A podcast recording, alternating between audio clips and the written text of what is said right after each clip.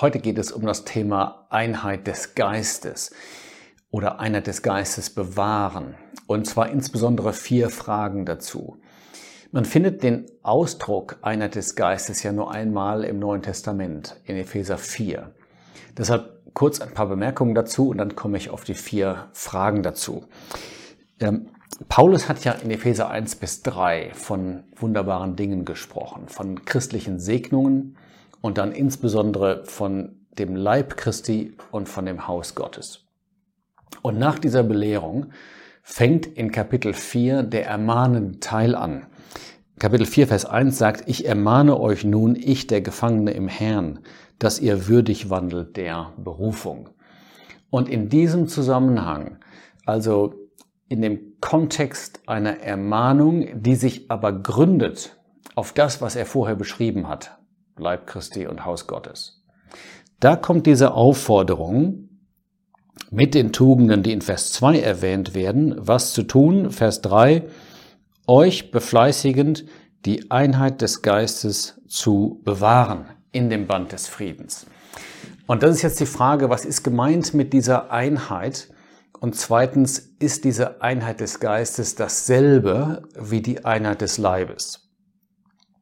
Vielleicht zunächst mal zu dem Ausdruck Einheit des Geistes. Das ist natürlich nicht ähm, unser Geist, irgendwie der menschliche Geist. Ähm, wenn wir uns einfach einig werden als Christen, dann ist das vielleicht eine Einheit der Geister, aber das ist hier überhaupt nicht gemeint, sondern es geht um den Geist Gottes. Und es geht um eine Einheit, die bewahrt werden muss, also eine praktische Einheit, die aber der Geist Gottes bewirkt. Es heißt nicht, dass wir diese Einheit herstellen sollen, sondern dass wir sie bewahren sollen. Und der Heilige Geist bewirkt sie. Vielleicht mal zu dem zweiten Punkt jetzt, dieser Abgrenzung zur Einheit des Leibes. Den Ausdruck finden wir so gar nicht im Neuen Testament, aber den Gedanken finden wir oft, insbesondere hier in Vers 4, da ist ein Leib. Dieser eine Leib ist vorhanden, es ist eine unumstößliche Tatsache. Seit dem Pfingsttag vor etwa 2000 Jahren gibt es die Versammlung, den Leib Christi, und alle Gläubigen gehören zu diesem Leib ein Organismus zusammengefügt, verbunden mit Christus. Man könnte also sagen, die Einheit des Leibes meint die Einheit, die der Heilige Geist geschaffen hat vor etwa 2000 Jahren. Die Einheit des, des Geistes auf der anderen Seite ist die Einheit, die der Heilige Geist bewirkt in den Gläubigen. Wie tut er das?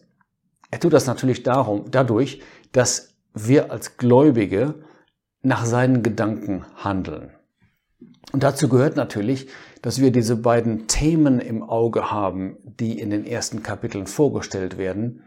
Da ist ein Leib. Ja, die Versammlung ist der Leib Christi nach Kapitel 1, Vers 23. Und wir bilden ähm, eine Behausung Gottes im Geist, die Wahrheit über das Haus Gottes. Und in dem Maß, wie der Heilige Geist in uns wirken kann, im Einklang mit diesen Grundsätzen, in dem Maß können wir diese Einheit des Geistes bewahren. Damit komme ich zu der dritten Frage. Wie können wir das tun? Was sind die Voraussetzungen dafür, dass wir tatsächlich die Einheit des Geistes bewahren? Und die Voraussetzungen stehen in Vers 2 mit aller Demut. Das bedeutet, Erst einmal, dass jeder von uns sich für geringer hält als den anderen. Niemand kommt von oben herab. Niemand will seine Meinung durchdrücken, sondern jeder ist demütig in seiner Haltung, in seiner Vorgehensweise. Ähm, zweitens, und Sanftmut, das hat mehr mit dem Wie zu tun. Es kann schon mal sein, dass wir als Gläubige unterschiedlich denken und die Herausforderung ist dann nicht aufbrausend zu sein, sondern die Gedanken in Sanftmut äh, vorzubringen. Der Herr Jesus ist das vollkommene Vorbild. Er war sanftmütig und von Herzen demütig. Und dann drittens mit Langmut. Langmut hat mehr zu tun mit der Zeitdimension. Wenn ein Problem, gerade die, vielleicht die Verhaltensweisen von Mitgläubigen ähm, eine Herausforderung sind. Manchmal können wir damit ganz gut umgehen, so kurzfristig, aber die Herausforderung ist dann, das langfristig zu bewältigen. Und da kommt diese Langmut ins Spiel. Und dann einander ertragend. Wir haben alle Eigenschaften, die schwierig sind für andere, womit wir vielleicht unbewusst und ungewollt ähm, anecken. Und da, da, gilt es einfach, dass wir uns gegenseitig ertragen. Und, und das, das ist der nächste Punkt jetzt hier, nicht mit Zähneknirschen, nicht mit Widerwillen, sondern in Liebe. Das sind schon fünf schwierige Punkte. Aber in dem Maß, wie der Geist uns diese Voraussetzungen geben kann, haben wir dann die Ausrüstung, um die Einheit des Geistes zu bewahren. Man darf jetzt nicht denken, diese, diese fünf Punkte, wenn die vorhanden sind, dann ist das bereits die Einheit des Geistes, sondern es sind tatsächlich die Voraussetzungen. Denn der Vers geht ja weiter. Euch befleißigend die Einheit des Geistes zu bewahren. Und damit komme ich zu Punkt 4. Wie sieht das praktisch aus? Vielleicht können wir das teilen, erstmal in den örtlichen Bereich und dann in den überörtlichen Bereich. Einheit des Geistes bewahren fängt ja an am Ort. Es gibt immer wieder Fragen, die zu klären sind. Ja, wann sollen die Zusammenkünfte stattfinden? Ähm, in welchem Raum? Wie ist dieses und jenes zu regeln? Und immer wieder gilt es, sich einig zu werden, einmütig zu sein. Und da brauchen wir, wir merken sehr schnell, dass wir da diese fünf Eigenschaften äh, sehr häufig brauchen. Also es beginnt am Ort. Eine Einmütigkeit, die aber im Einklang ist mit den Gedanken des Geistes Gottes, auch mit den Grundsätzen Leib Christi und Haus Gottes. Aber dann geht es natürlich weiter, und zwar in den überörtlichen Bereich. Es gibt ja auch Gläubige in anderen Städten und Ländern. Und ich, vielleicht wird es klar, wenn ich mal ein Beispiel gebe, wie das ausgesehen hat am Anfang. Es gab einmal diese Einmütigkeit am Ort in Jerusalem, wie man das liest in Apostelgeschichte 2, gerade in dem letzten Absatz, aber auch überörtlich. Ich gebe mal ein Beispiel aus Apostelgeschichte 18. Da steht, es geht um Apollos, Vers 27. Als er, Apollos, nach Achaia reisen wollte, schrieben die Brüder den Jüngern und ermahnten sie, ihn aufzunehmen. Das gehört auch dazu. Apollos war diesen Brüdern, die diesen Brief schreiben, bekannt. Sie schreiben den Gläubigen in Achaia und wir lesen nichts Gegenteiliges. Wir können davon ausgehen, dass die Gläubigen dort den Apollos aufgenommen haben aufgrund dieser Empfehlung. Das ist ganz im Einklang mit Matthäus 18, Vers 18. Was ihr bindet auf der Erde, ist gebunden im Himmel und was ihr löst auf der Erde, ist gelöst im Himmel. Wenn Apollos tauglich ist für die Gemeinschaft in Ephesus, dann ist er auch tauglich für die Gemeinschaft in Achaia.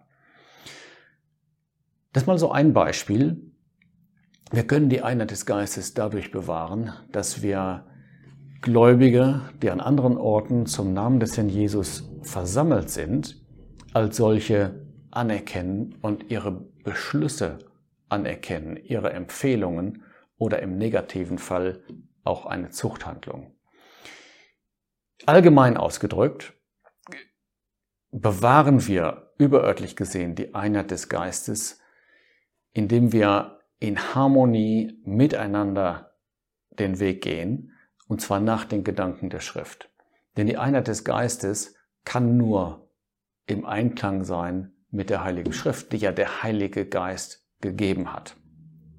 Dazu gehört natürlich auch, ob örtlich oder überörtlich, dass wir abgesondert sind vom Bösen, denn der Heilige Geist heißt ja der Heilige Geist. Das heißt, eine Gemeinschaft, wo Böses zugelassen wird, könnte man unmöglich bezeichnen als eine Gemeinschaft, in der die Einheit des Geistes bewahrt wird. Man findet da ein sehr schönes Bild, gerade in der Apostelgeschichte, aber auch später in den Briefen, von den, von den Gläubigen am Anfang. wie sie in einer großen Harmonie lebten und den Weg gingen. Äh, ich lese noch einen Vers aus der Apostelgeschichte dazu. Der gehört mit zu diesem sehr schönen Bild. Apostelgeschichte 9, Vers 31. So hatte denn die Versammlung durch ganz Judäa und Galiläa und Samaria hin Frieden und wurde erbaut und wandelte in der, in der Furcht des Herrn und mehrte sich durch die Ermunterung des Heiligen Geistes. Ein wunderschönes Bild. In diesen großen Gebieten, ähm, wo es viele Versammlungen gab, da kann das so beschrieben werden, dass sie Frieden hatten, dass sie in Harmonie miteinander den Weg gingen.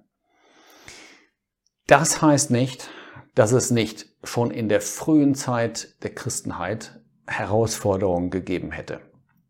Man kann eine ganze Reihe von Herausforderungen auflisten in der Apostelgeschichte. Aber das ist ein großes Thema für sich. Das behandeln wir in einem, einem folgenden Video.